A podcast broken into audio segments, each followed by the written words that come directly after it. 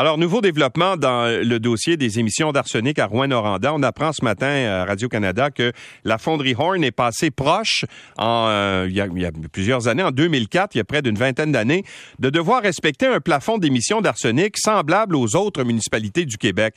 Mais l'ancien gouvernement libéral de Jean Charest, à l'époque, avait reculé face aux arguments de l'entreprise, de sorte que le plafond, finalement, a été maintenu à 200 nanogrammes par mètre cube euh, pendant plusieurs années.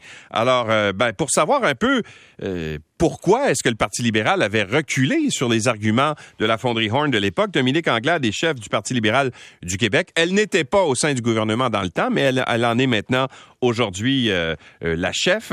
Bonjour, Madame Anglade.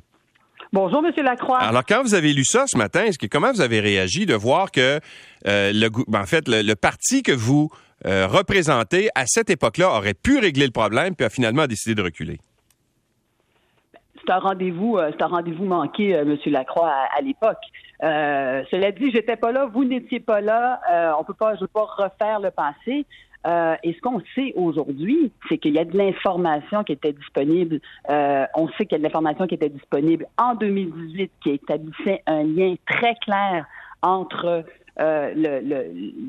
l'arsenic et la santé de la population et que cette information-là n'a pas été divulguée. C'est de ça dont on discute euh, depuis euh, depuis plusieurs semaines.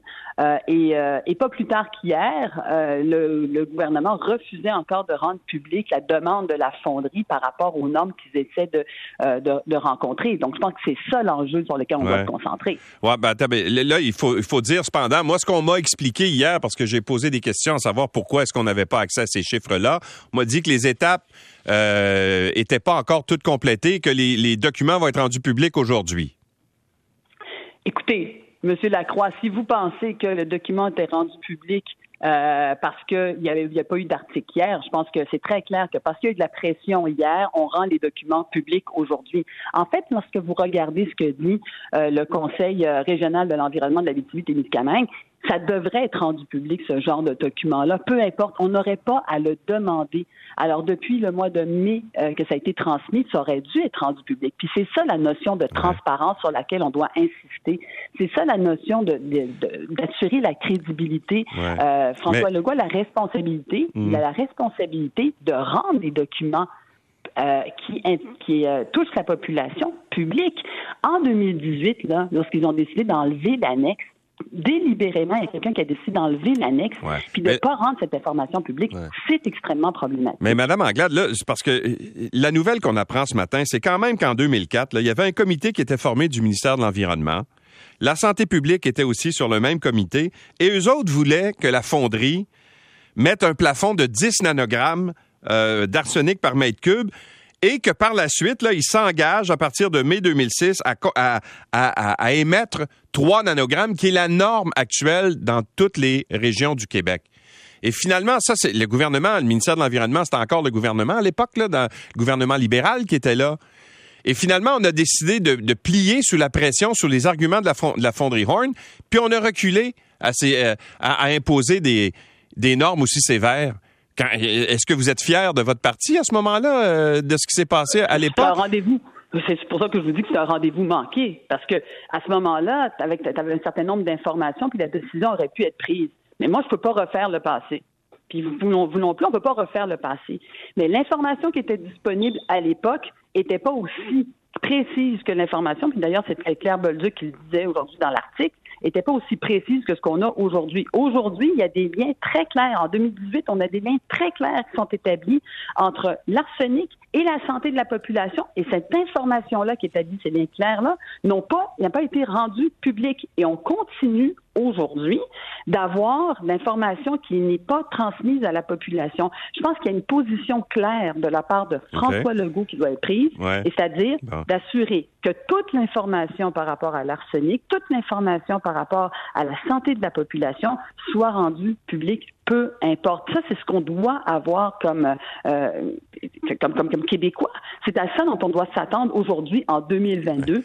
Euh, près de 20 ans plus tard par rapport à ce qui s'est passé euh, à l'époque. Selon les informations que j'ai obtenues euh, au cours des, dernières heures, on me dit que la demande, en fait, le, dans la demande de renouvellement de permis faite par la fonderie Horn en mai dernier, le plafond que proposait, c'était 60 nanogrammes. Et que quand ils ont fait cette proposition-là, ça a été rejeté par le ministère de l'Environnement qui a renvoyé, en fait, euh, Glencore à ses devoirs en disant, ben là, vous, vous êtes capable de faire mieux que ça. Euh, comment vous réagissez à ça quand on dit 60, ben, c'est pas suffisant, puis il faut aller en bas de ça? Bien, c'est sûr qu'il faut aller en bas de ça, regarder les normes, la norme québécoise à trois. Je veux dire, c'est évident qu'il faut un plan de match qui nous amène à la norme québécoise. Il faut un plan de match qui va faire en sorte qu'on ne considère pas certains individus d'une manière au Québec, puis d'une autre manière dans une autre région. Alors, vous proposez quoi, vous? un environnement sain. Si vous d'avoir un environnement si vous étiez au ministère de l'Environnement, si vous étiez première ministre, ce serait quoi la norme que vous imposeriez à court terme euh, à la fonderie Horn? Moi, ce que j'aimerais avoir, c'est un plan de match qui nous mène à la norme nationale québécoise. Et s'asseoir avec l'entreprise et avoir clairement un plan de match qui nous mène à la norme nationale pour qu'on ait tous, qu'on soit tous capables de vivre dans un environnement sain. C'est ça que je ferais. Et avec quel délai? Avec les délais qui seraient avec la discussion qu'on aurait avec l'entreprise. Mais il faudrait que ce soit à court terme. Je veux dire, à court terme, il va falloir trouver des solutions qui vont faire en sorte qu'on va avoir un environnement sain pour toute la population, puis qu'on va être capable de rassurer la population. Mais la première étape pour rassurer la population, c'est d'abord d'être transparent puis de dire ce qui se passe. Je veux dire, ce document-là, qui datait du mois de mai, aurait dû être rendu public dès le départ. Et d'ailleurs, c'était même, c'est l'esprit de la loi que de rendre ce document-là public. Madame Anglade, merci beaucoup d'avoir été avec nous. C'est moi qui vous remercie. Au revoir. Dominique Anglade est chef du Parti libéral du Québec.